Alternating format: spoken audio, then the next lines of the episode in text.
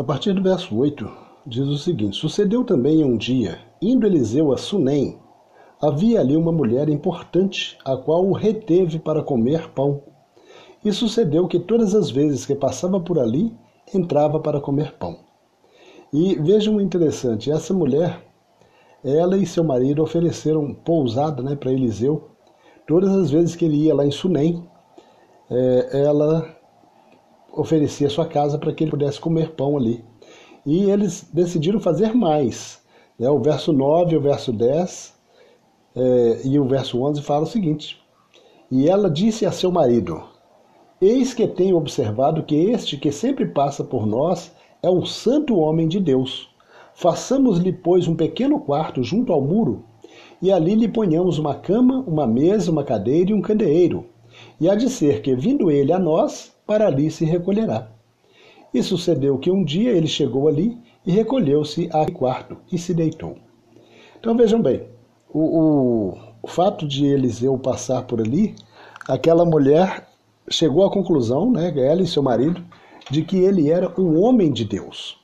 Então, assim, isso faz toda a diferença.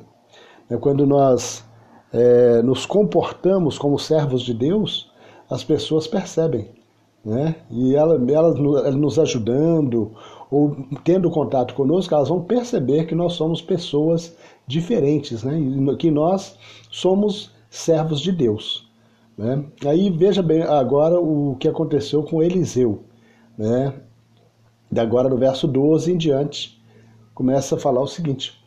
É, diz assim, então disse ao seu servo Geazi, ou Geazi, alguns falam Geazi ou Geazi, chama essa sunamita e chamando a ele, ele, ela se pôs diante dele. E chamando a ele, ela se pôs diante dele. Porque ele tinha falado a Gease: Dize-lhe: Eis que tu nos tens, nos tens tratado com todo desvelo. Que se há de fazer por ti? Haverá alguma coisa de ti ao rei ou ao capitão do exército? E disse ela: Eu habito no meio do meu povo. Então disse ele: Que se há de fazer por ela?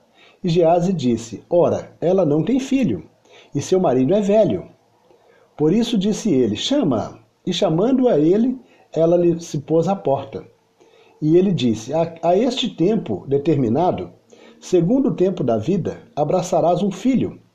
E disse ela: Não, meu senhor, é, homem de Deus, não mintas a tua serva. E concebeu a mulher e deu à luz um filho no tempo determinado, no ano seguinte, segundo Eliseu lhe dissera.